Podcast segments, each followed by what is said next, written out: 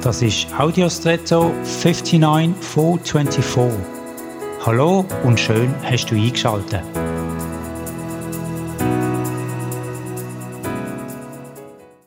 Ich kenne einige Menschen, die sehr gerne reisen. Da kann man natürlich im eigenen Land unterwegs sein oder viel öfter in anderen Ländern und damit auch in anderen Kulturen.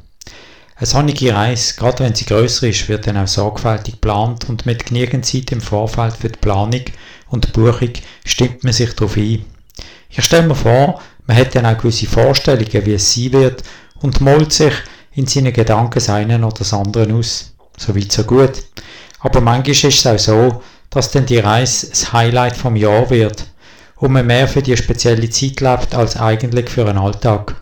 Und weil die Vorfreude die schönste ist, kann es durchaus sein, dass man durch das Konstante mit dem zukünftigen, zukünftigen Beschäftigtsein den Alltag und die Gegenwart verpasst oder gegenachtet.